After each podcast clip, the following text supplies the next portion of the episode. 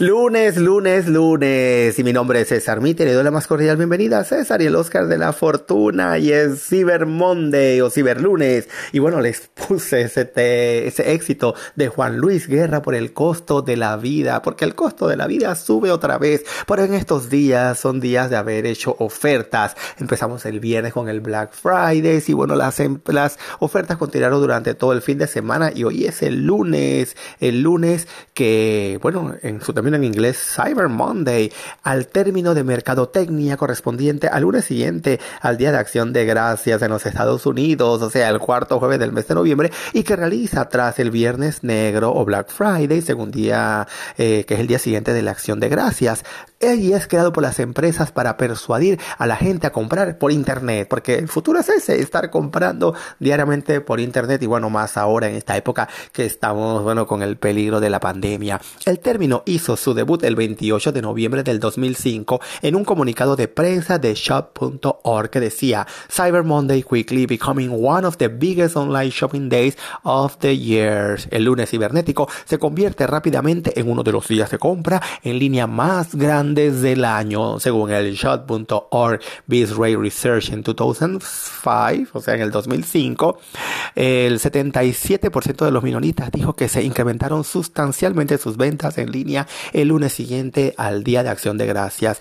En el 2010, eh, Comscore informó que los consumidores gastaron 1,028 millones de dólares estadounidenses en el Cyber Monday, incluyendo los gastos de envío de 2009, fueron 887 millones. El día de mayor gasto del 2010. En el 2006, Shop.org anunció que puso en marcha el portal cybermonday.com, una tienda para ciberofertas los lunes.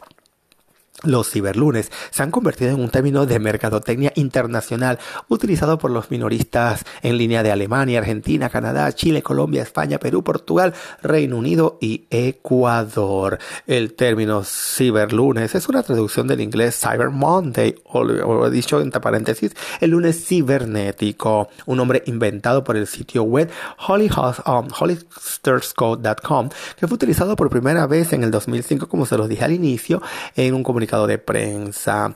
En el 2014 las ventas en línea de Cyber Monday crecieron en un récord de 2.680 millones de dólares estadounidenses en comparación con la del año anterior de eh, que, pero sin embargo, el valor medio de los pedidos fue de 124 dólares, cifra ligeramente inferior a los que hubo en el 2003, que fue de 128 dólares. Pero vamos a ver en el caso de Argentina. Durante el 2012 se realizó el primer ciber lunes oficial que despertó la curiosidad de los clientes y generó consultas e interés, aunque las repercusiones no fue tal en las ventas. Las compañías que integraron la Cámara Argentina de Comercio Electrónico el lunes 2 de diciembre del 2013 la segunda edición de la campaña de ventas por Internet que promociones y descuentos que buscó también anticipar las compras para las fiestas de fin de año. Las ofertas y promociones que se registraron durante la acción estuvieron orientadas a descuentos especiales en productos y servicios que llegaban hasta el 60% según el caso, ahorros en el pago de cuotas sin interés, envíos gratis y regalos que acompañaron las compras. Por acá en el tema en Estados Unidos cada lunes cibernético se vuelve un poco más agresivo y desde el comienza el domingo a las 12 de la noche están pues em, em, em, monitoreando para que usted haga su compra con super ofertas que van hasta el 75% de descuento. Así que amigos si usted es fanático de comprar en línea aproveche hoy lunes cibernético para hacer esa compra. Amigos, hemos llegado al momento de una pausa comercial y vamos a volver con más aquí en César y el Oscar de la Fortuna podcast porque hoy lunes cibernético usted tiene que comprar. Así que no se vaya. Enseguida volvemos con más.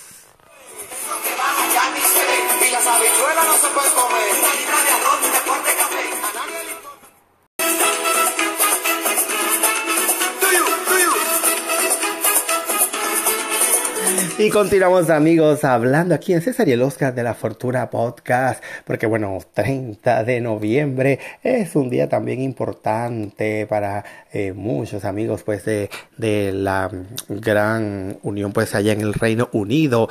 Y es porque eh, hubiera sido un cumpleaños más del queridísimo Winston Leonard Spencer Churchill, mejor conocido por todos como Winston Churchill, que fue un político, estadística, historiador y escritor británico conocido por su liderazgo del Reino Unido durante la Segunda Guerra Mundial.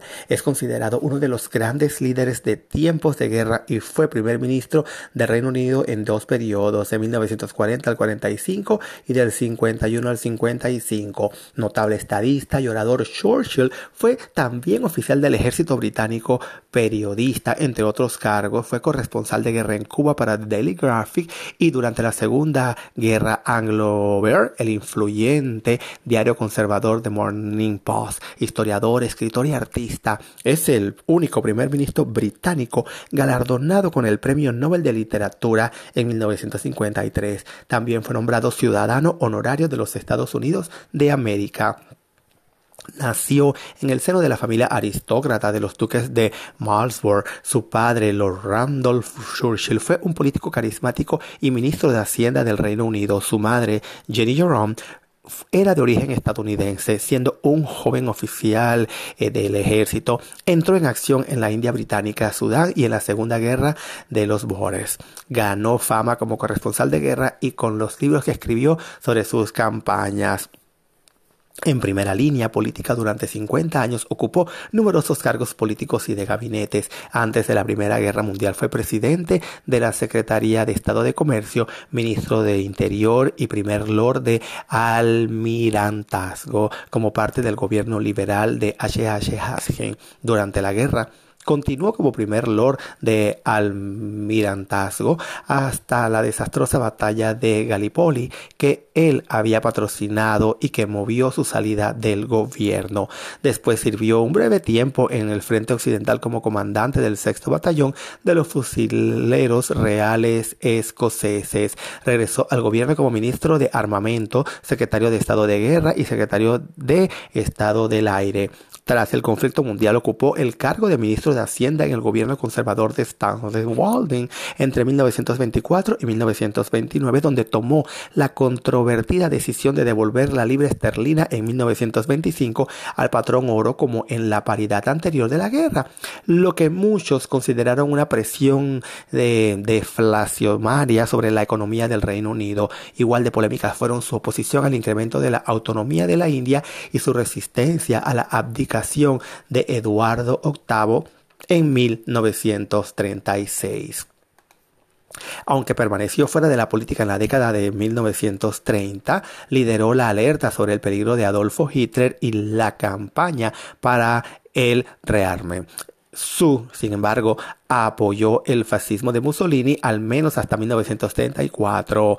Al estallido de la Segunda Guerra Mundial fue nombrado de nuevo primer lord del almirantazgo y tras la dimisión de Neville Chamberlain el 10 de mayo de 1940 se convirtió en primer ministro. Su firme negativa a aceptar la derrota, la rendición o un acuerdo de paz ayudó a inspirar la resistencia británica, en especial durante los difíciles primeros años de la guerra, cuando el Reino Unido se quedó solo con su firme oposición y en la guerra contra la Alemania nazi. Se destacó por sus discursos y programas de radio que ayudaron a inspirar al pueblo británico, al que lideró como primer ministro hasta que fue segura la victoria de los aliados sobre las potencias del eje. Sin embargo, algunas de sus políticas causaron una hambruna que se cobró más de 3 millones de vidas indias.